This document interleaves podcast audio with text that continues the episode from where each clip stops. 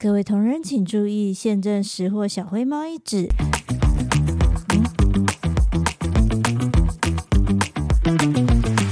Oh my god！大家好，我是令。等一下，我是令，不是，我是伊利。你看，已经录了。对啊。啊，我都还没调整好哎。你你的那个帮我这样比较自然呢、啊。耳机的音量调高一点好吗？我刚刚还在测试我自己的音量。现在可以吗？再再，我听一下。你是，是没插好。插错洞了，是吗？可是我听得到啊。好，那这样可以吗？再再大一点。好，啊，再大一点。很大嘞，你这个膜要破了吧？好奇怪，我这听起来很奇怪。我就我刚刚就还在测试，你就给我先录音。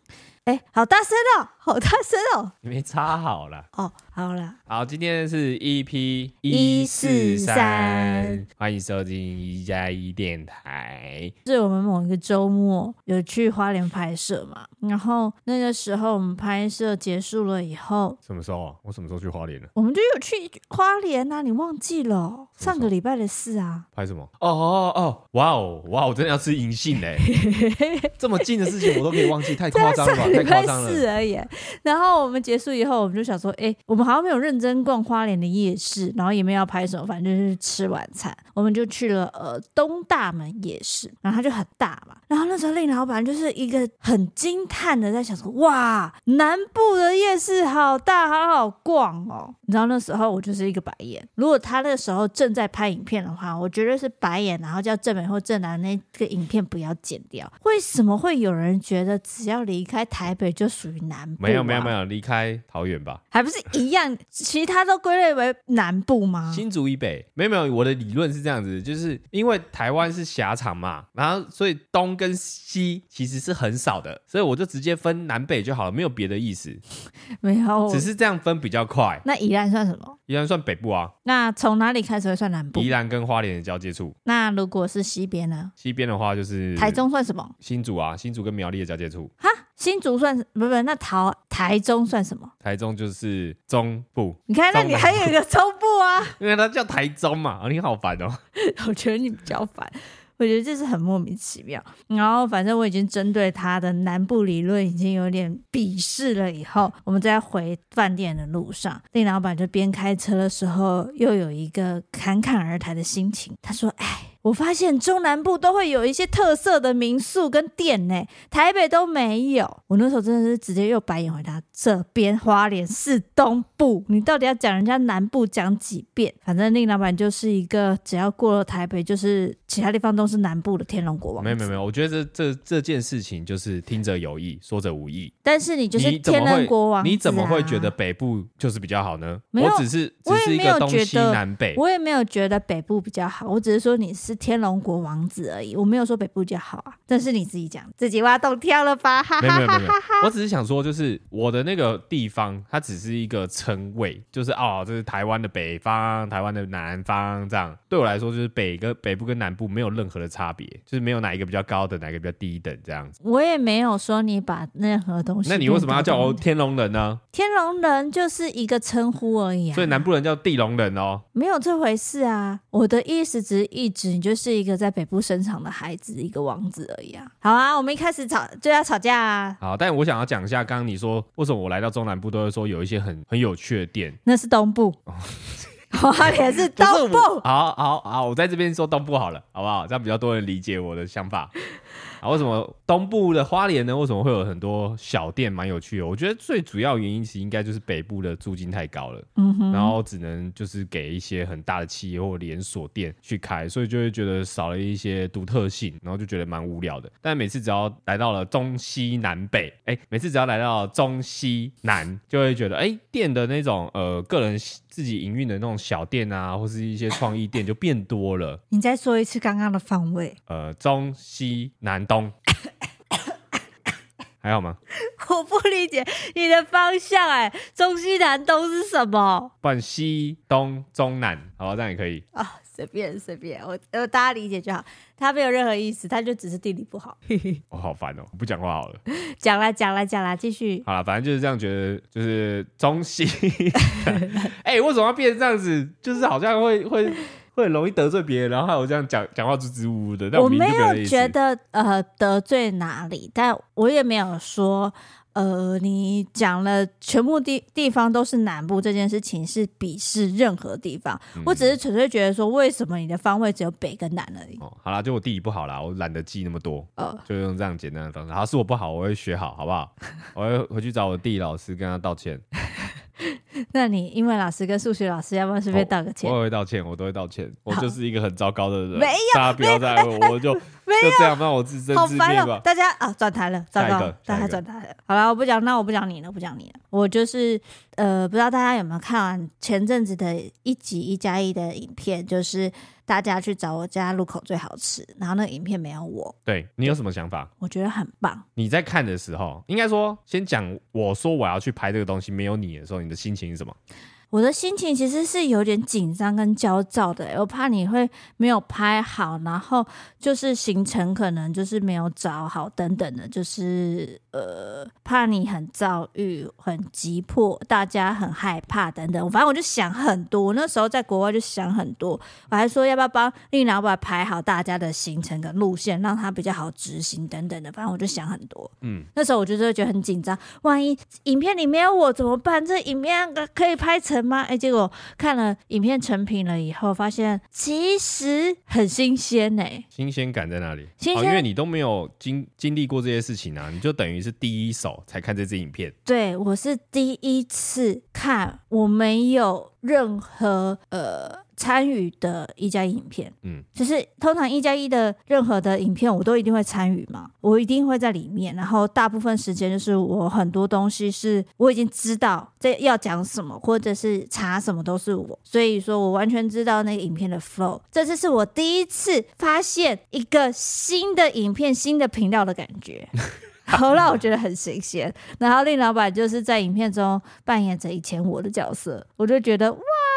我以后可以常常出国耶！哎、欸，但我发现这个角色吃力不讨好。怎么说？首先，我要先收集大家的店家，然后要规划一下每个人的时间。嗯、你知道谁礼拜几不行，谁晚上不行，谁几点要回来？嗯、这件事情就已经够我烦了，因为我要一个一个问，然后又不能让他们彼此知道说要吃什么东西。哦，是啊、哦，对啊，他们都是第一呃去了才知道说哦，接下来要吃这个哦，所以那个顺序是我排的。然后第二个困难是我要先找一下那个店家的一些资讯，然后搜寻一下他评论啊，路线怎么走啊？这个还好，这个比较快，这个就当下我自己去找而已。嗯，对。然后接下来我觉得最难的是要讲口感的部分。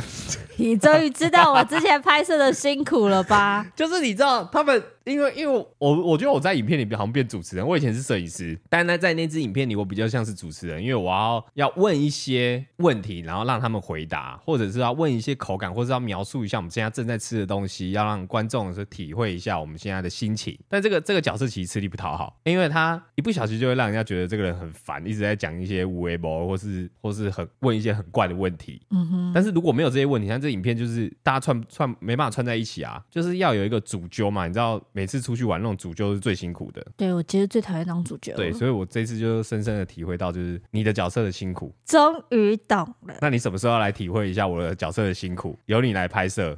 我觉得我当下绝对不会感受到摄影师的辛苦，但是剪辑师会看到我的素材非常的辛苦，所以我倒觉得我体验 OK 没问题，但是你要先征求剪辑师的同意。嗯。哦，反正、欸、哦，我的我的电脑，抱歉。好啊，反正大家可以去看一下这支影片哦。其实我觉得蛮有趣的啊，因为就是以一个呃一群朋友的角度，然后去吃一些大家平常喜欢吃的食物。就先不说它好不好吃，是不是真的绝对是美食这件事情，但是它绝对是有一些回忆或一些事情的发生，然后可以分享给大家。嗯，这样。那我就意外发现，我们现在有一个超人气的超人气的角色，叫做正南。不懂，我们现在这个影片哦，才上一天哦，我现在看的数字已经三百多则留言，我没有认真算，但我的体感大概有两百多，都是在讲正南，没错。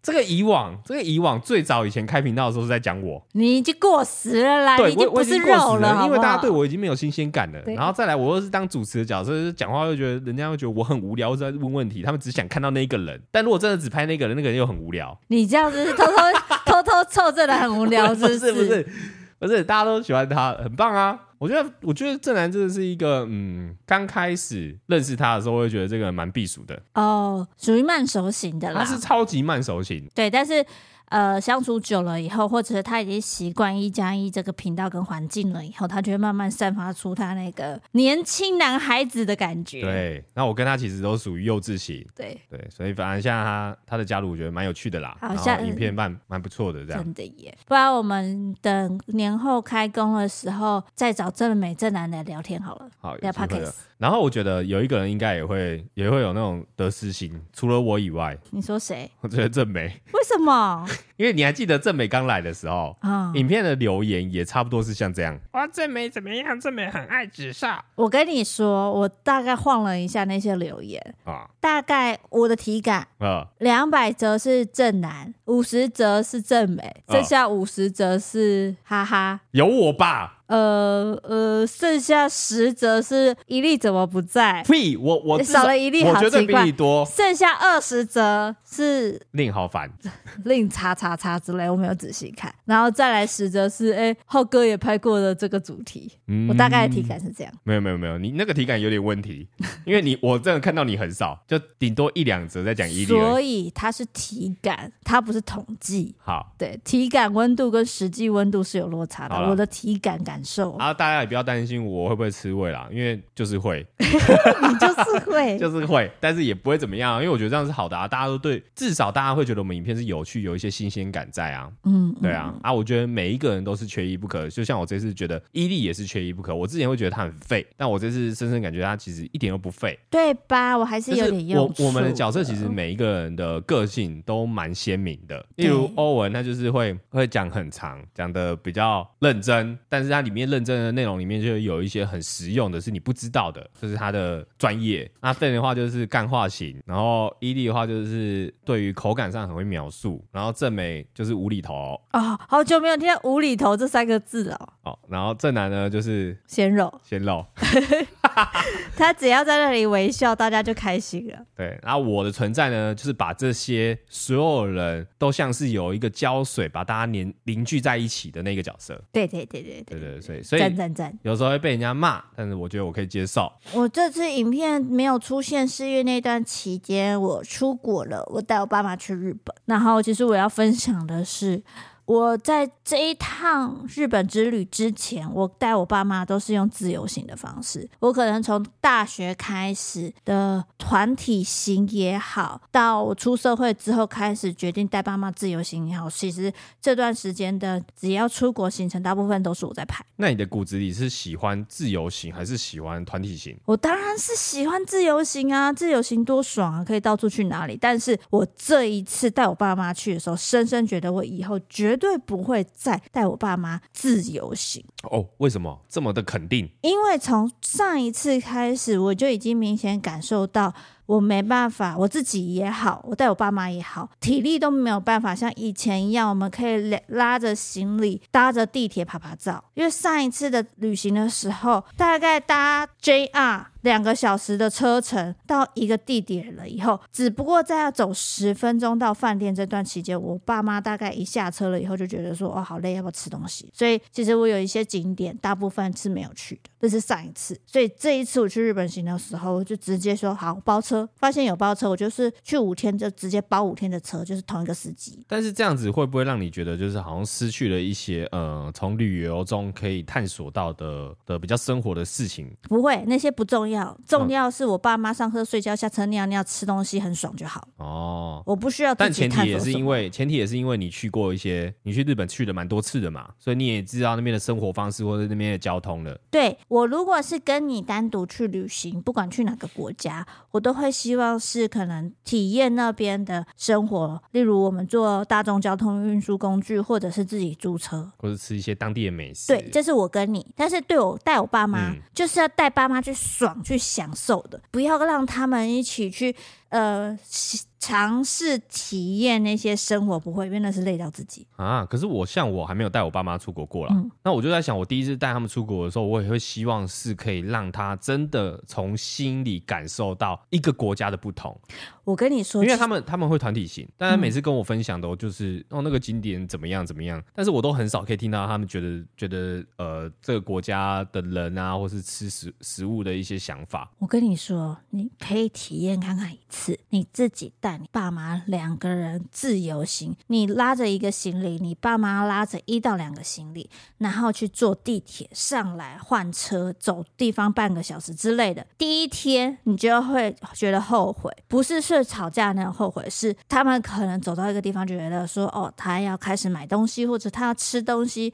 要从一个点走到一个点的时候，虽然他们还是会继续走，但是你已经感觉到他们言论有点小小抱怨，说：“哎，怎么还没到？哎，还要多久？”你就会感受到那些，那都是你的潜在的压力。嗯，我理解啦，但是我意思是说，不是到到这么刻苦，一直拉着行李走了，就是行李可能还是在固定的地方饭店，只是我们的大部分都不是一直上车睡上车睡觉，然后下车就看景点尿尿这样，就是有比较多跟当地生活一起的那种旅游。嗯，这是我之前也是觉得不错。但是我这次觉得包车是一个很棒的想法，你只要花钱让大家爽的事情，你就花。嗯，这是我这次的体验，也跟大家分享。就是当你爸妈已经年纪渐长，然后你也开始年纪渐长，然后也不希望说每天都听到一些小小细微末节的抱怨的话，我真心建议大家带爸妈出国自助，去日本包车，很爽，很棒。啊，还是我先试一次，我先试一次自助给他们。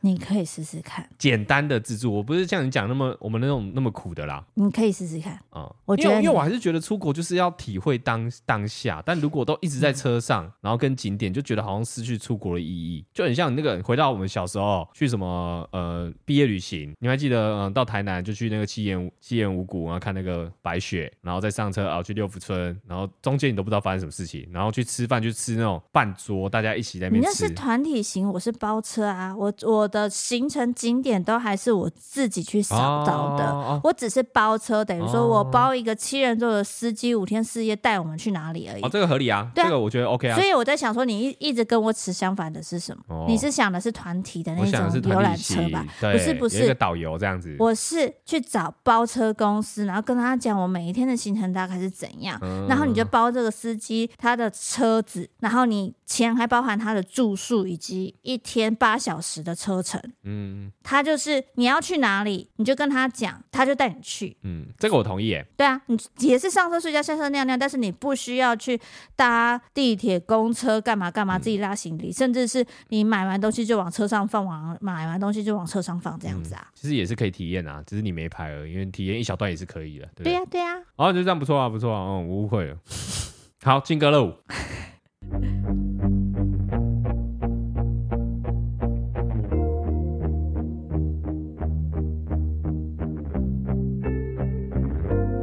don't ever tell you nothing. I don't have the courage to you wonder.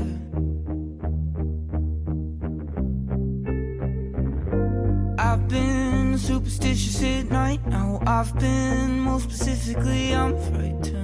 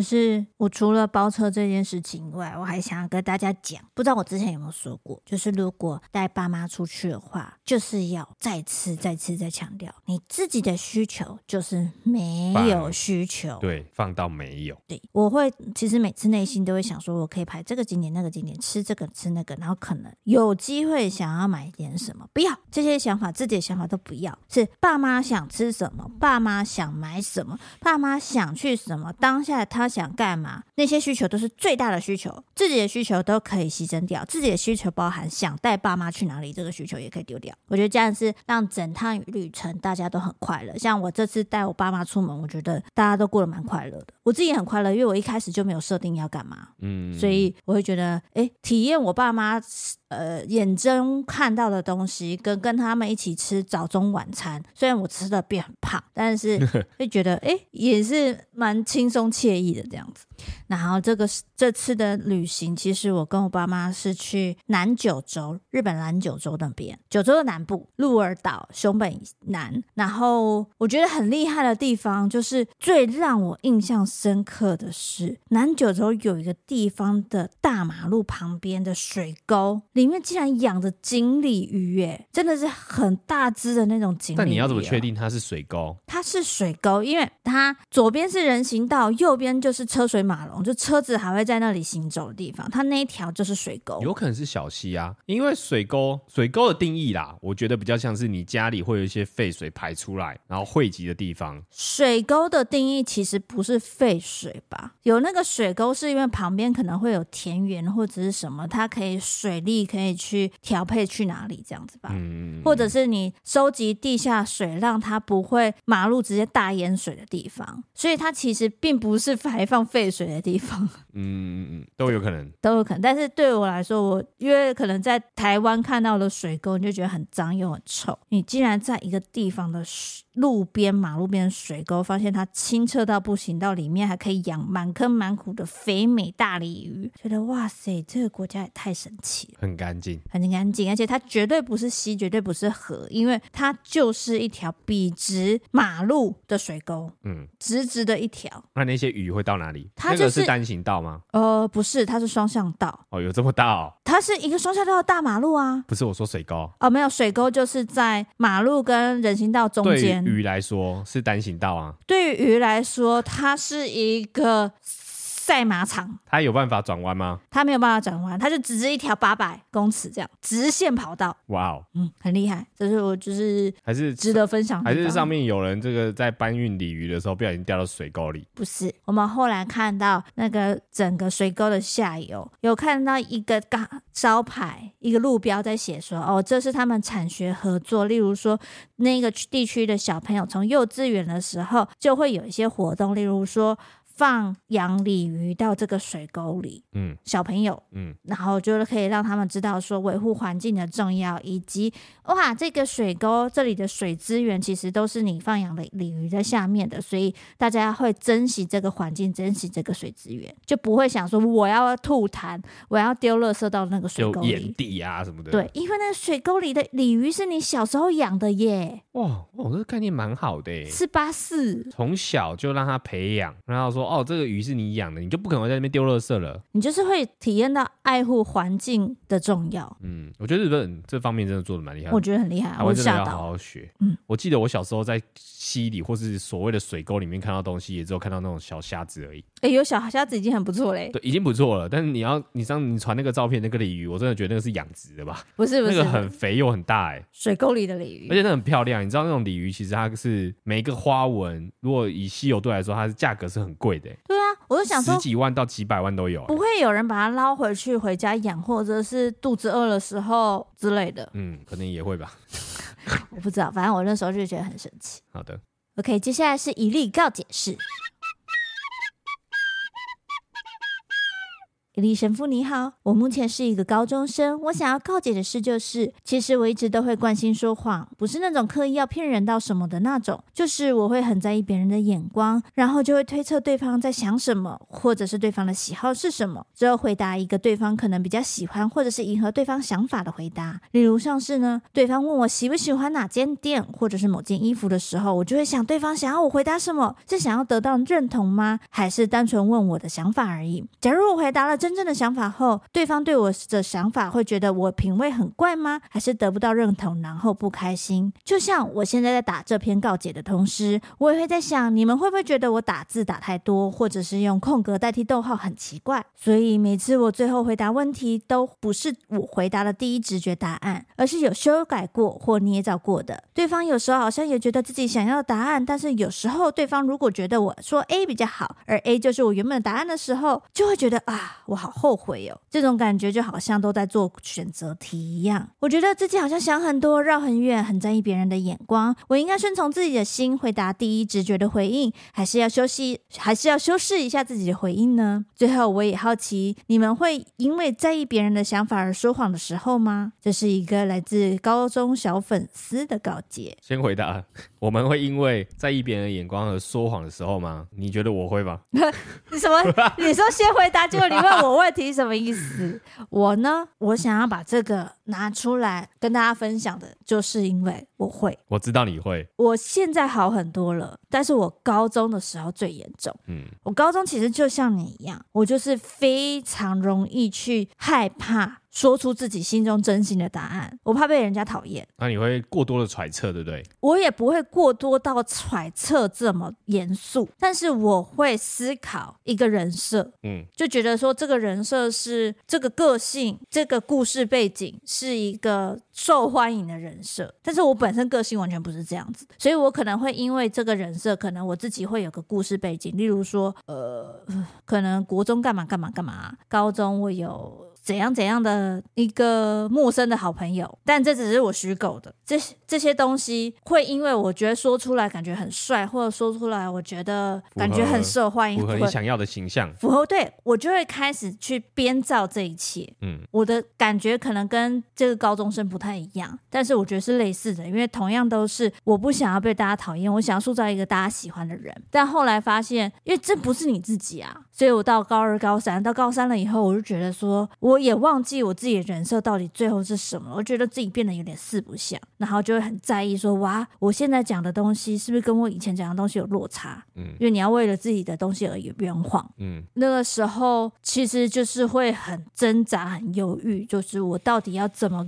跟人家讲话、跟聊天比较好？就是嗯，只能说大家多多少少都会有这样子的时候，很非常在意别人的想法，你可能会用。另一种方式包装自己，也会可能会有谎言，或者是说一些跟你自己想法不一样的言论。我觉得这都是完全可以理解的。但是我觉得，只要你过了现在这个时间，你知道自己的个性是什么，而且你也了解自己说，说我就算现在讲出了一个错误的话，被人家讨厌就算了，反正有喜欢我的人就好了。当你有这样的想法了以后，你就不会去在乎自己到底讲的是好话或坏话，你就是觉得我不要昧着良心做自己。不是自己的人就好了。嗯，我会说为什么我知道你是，是因为我刚认识你的时候，然后其实我会问你一些喜好，嗯，或者是就最简单啊，就吃东西那种，就是有一些东西你其实不太需要去包装或者去思考，但你可能会类似的答案是这样，然后直到我跟你认识很久，就会发现，哎，原来这些不是你真正喜欢的，然后我才从中慢慢的了解到，哦，你可能会呃会比较在意我的想法，应该说就是你太在意我的想法，应该我是你一个觉得很重要的人物，所以你。才会想要在我的心目中扮演一个你想要的样子，嗯，但因为这个时间久了，真的你已经没办法好好扮演，你已经不知道你前面讲过哪些东西，对对对对。然后当当这个中间有一个冲突出现的时候，发现就是对对方来说，我就发现，哎，原来我以前认识你的不是真的，你怎么会变得这么多？就会让我自己产生一个疑问。但是后来我是慢慢就发现说，哦，你可能就是就所谓的惯性说谎。但是我觉得惯性说谎这个词有点太严重，嗯，嗯，因为他很像是在讲一个犯罪，或者是我就是很爱说谎成性的人，但其实不是，你们的个性比较像是我就是想要，嗯，不想要太多的冲突，然后比较想想要随性一点，但也又不想要变成很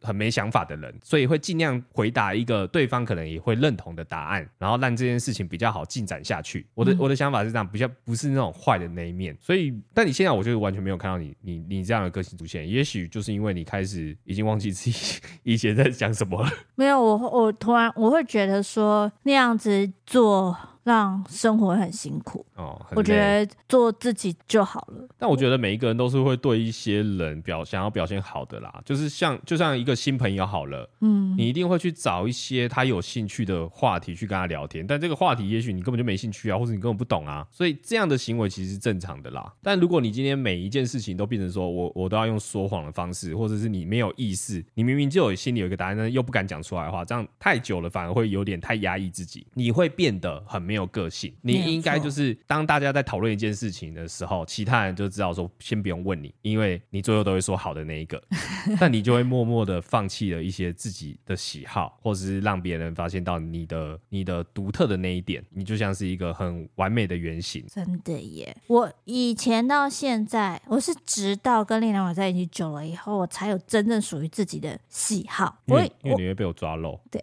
他很烦。哎、欸，你上次说那个你骗人哦。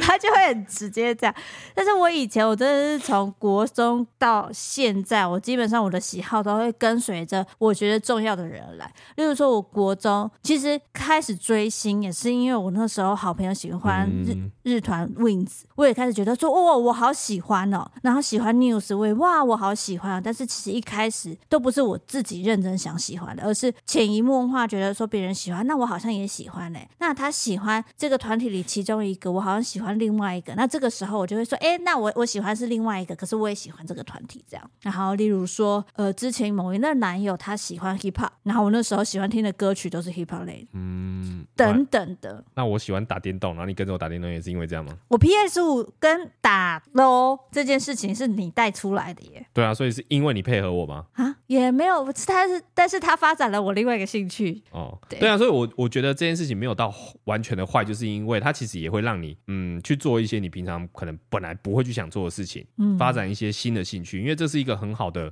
开始。就像你追星也是一个很好的开始，但我明知道你是不是一个追星的人。对，然后我后来发现了，我其实从以前到现在，我最赞，应该说最持久的喜好是我爱看漫画。嗯，但是以前会觉得看漫画这件事情听起来超宅，所以我如果说有一些可能以前的男朋友什么的，我就会压低我喜欢看漫画这件事情，我都会偷偷看这样。哦。偷偷去漫画店租漫画，这样对啊，所以我只是分享给你说，你这样子不会很奇怪，但是不要一直觉得这个是一个你永远的个性，因为你之后长大了以后，你就会发现，其真的做自己，说出自己原本的想法是最快乐的。嗯，对。其实我小时候也有一点点这样的概念，呃，我小时候其实很容易被骂、被打，嗯，然后我每次就会想要，因为真的太容易被骂、被打了，我就很想要避免这件事情，然后都会说谎，然后。说谎的时候，有一些老师他就是会觉得哦，你说他也没有去深究，他可能或者他睁一只眼闭一只眼，他明明其实听得出来你在说谎，但想说就算了。但直到我后来有一次，有一次就是可能例如中午，然后大家在吵闹，然后那时候老师就就说好，刚刚有吵闹的出来，就是有谁谁谁点名到那个讲台上面，然后就开始背对着那个黑板，然后一个一个转过来问你说你刚刚有没有吵闹，然后然后就是用点头，但不是用回答的方式，我有点忘记细节了。然后反正我那个时候。如果是以前的我，我一定会说没有啊，我一定会说一个谎言或者什么，就是说没有，因为反正他在问我嘛。但我不知道那时候我那天打到，我就说有，然后结果有五位同学，只有我没有被打，嗯，所以其他人都是说没有的，因为其实老师根本就知道有谁。他只是想要教会你们，给你们一个诚实的机会吗？对。然后我就是因为那一次后，我就发现，其实讲实话也没有什么不好啊。嗯，就是因为以前都会觉得讲实话，在这件事情讲实话一定是会被打的嘛。对。但是后来发现，这种小错误，你讲实话其实也无伤大雅，人家也不会怎么样，就就真的在吵闹而已啊。我就因为那一次之后，我就开始觉得好像不需要刻意的说谎。也没有刻意，有时候已经变成不经意的想要说谎，为了让事情更快解决。嗯，对对，就这样一个小故事。啊，但我不知道有没有用。OK，那我们进 Q&A。Vincent 说：“我也是大陆的网友，从五六年前就开始关注你们了。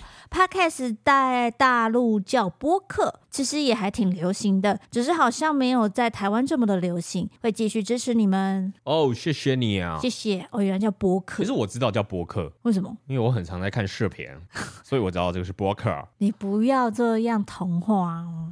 没有啦，我觉得这也不是童话，就是当你的网络社看的东西已经超过了台湾或是自己自己的范围的时候，你其实会学到很多的语言或是一些用词，我觉得这是蛮好的。哎，但是 Podcast 在台湾好像一直都没有一个正式的电台啦，电台嘛，它会正式的名称叫什么？我觉得是电台，像 YouTuber 就是 YouTuber，影片制作者，但是 Podcaster 吧，有啦，也是有这个词啊。哦，但我觉得叫播客其实蛮贴切的，嗯，播客，我觉得台湾比较播放的。播客是指这个人啊，播就是在讲 Podcast 这个人，播客啊，就叫做布洛克概念一样啊。对啊，那台湾其实很久以前就有啦，就是电台啊，那那个都叫什么主持人啊，主播，主播就是一样意思。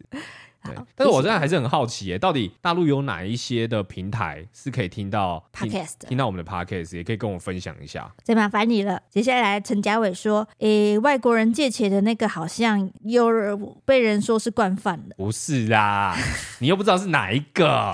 你不要所有人都说惯犯，我就相信。我现在到现在，我就相信他就是需要这笔钱，好吗？你一定要。逼着自己相信，不然你会觉得很难过吗？也没有，我就觉得我当初就是因为相信，所以我给他。哈哈哈，是。对啊，好，就算好了，就算他这笔钱没有真的马上拿去，可能付车钱，但是这笔钱还是有帮助到他吧？他可能某一部分是需要的啊。嗯，所以他、啊、对我来，对我来说，他的职业就是这样嘛，哈。对啊，那对我来说，这笔钱也不会影响到我的生活啊。好啦，好啦。不深究了，不深究。东说一粒，你是我的一，令你是我的零，好 A，但是又好像蛮合适的。这因为大家看不到字，他说呃，你是我的一是一加一的一，然后令是我的令，然后他又说你是我的零，零是国字零，我不太懂这这句话意思。我们上一集不是在问大家说，不除了老公老婆以外，哦、我们可以怎么叫吗？哦、所以我，我要叫你零是吗？一跟零的概念你懂是什么吗？哦，那我要当一啊。所以我就说，所以他就说我要叫你一呀，啊，啊你要叫我零啊。哦，我不知道，你再想想好不好？应该还有更好的。对，应该有更好的方式，你再想想，再想想。三千决定困难，体质人说不知道这算不算新闻，但是比较偏冷门的小知识。反正就是今天同学跟我讲的时候，我才知道的。衬衫的扣子啊，男生和女生是不同边的哦。不可能，女生的是右边扣子左边洞洞，男生是左边扣子右边洞洞。惊叹号！还我还回去翻高中毕业的制服照片，真的是这样子哦。我觉得超神奇的，希望不是最后一个知道的。你不是，因为我们现在才。知道，哎、欸，他在说的是女生衬衫右边是扣子，左边是洞洞。我，我不相信，你先念完，你先念完。好，By the way，OK，By、okay, the way，还是好喜欢第一季准备开始的音乐，没有歌词的还是可以哼得出来，觉得自己超棒。这时候有个英文佳句，希望令老白加油，请念。The the free trade belong to those who believe in the beauty of their dream。哎、欸，其实百分之七八像，哎，七八在骂了，是不是？The future belongs to those who believe in the beauty of their dreams。嗯嗯，讲中文啦、啊。嗯，是什么？呃，我问我问 AI，我问 AI。 等我一下，我看看怎么翻。未来是属于那些相信自己梦是美丽的人。AI 说，未来是属于那些相信梦之美的人，梦最美的人。嗯，这是 AI 说的。有梦最美的人啊！啊，不就我刚刚差不多说的一样？差不多，差不多。好，好，还延续刚刚上一个问题。我现在不相信，我现在要去实测。你现在去拿一件不是中性的衬衫，我的衬衫。对，然后我去拿一件。好，好，预备起。好，好，我们要对答案了。我先看，他是以我自己这一面吗？还是我看着他那一面？呃、好，没关系，我们统一。我们统一就是我们穿着的时候往下看的时候，往下看。好，好，我的左边，我的左边是是零号。什么啦？讲中文好不好？啊、呃，我的左边是洞洞的，给人家放扣扣的。那你的左边呢？我的左边，左边，嗯，左手边。我的左手边是扣子。哎，不可能吧？右手边是洞洞。哎。你你拿过来，拿过来。虽然跟他讲的相反，但是我跟令老板的衬衫是相反方向，没错。哎，你看，哦，真的哎，再拿一件，再拿一件。你要试多久？再拿一件，真的，真的，真的吗？真的，他他可能真的有分哎，再拿一件。大家等一下哦，对不起，我就觉得这个很很有趣。好，再度对答案，你先讲你的左手边。好，我现在这是 Zara 的衬衫，一样跟你一样哦，是你你穿着的话，我穿着的话，我左手边是扣子，你是要多久？等一下，这扣子有点用哦，我左手边是洞洞哎，所以真的有分哎，有这有分男女哎。但我很常去买男生的衬衫哎。哦，对，你现在拿的是女性的嘛，对不对？我现在是特别拿女生的衬衫。嗯，哇，谢谢你，你不是最后一个知道了，我们才是最后一个知道的。超级冷知识哎，好厉害哦！相信刚刚应该有很多人一起去试，一起去摸自己的欸。拜托大家，如果有这些无聊的冷知识，不是无聊，就是真的是超级冷知识，可以分享给我们。好，感谢感谢，对对对对，拜拜拜拜。你不要像古癌。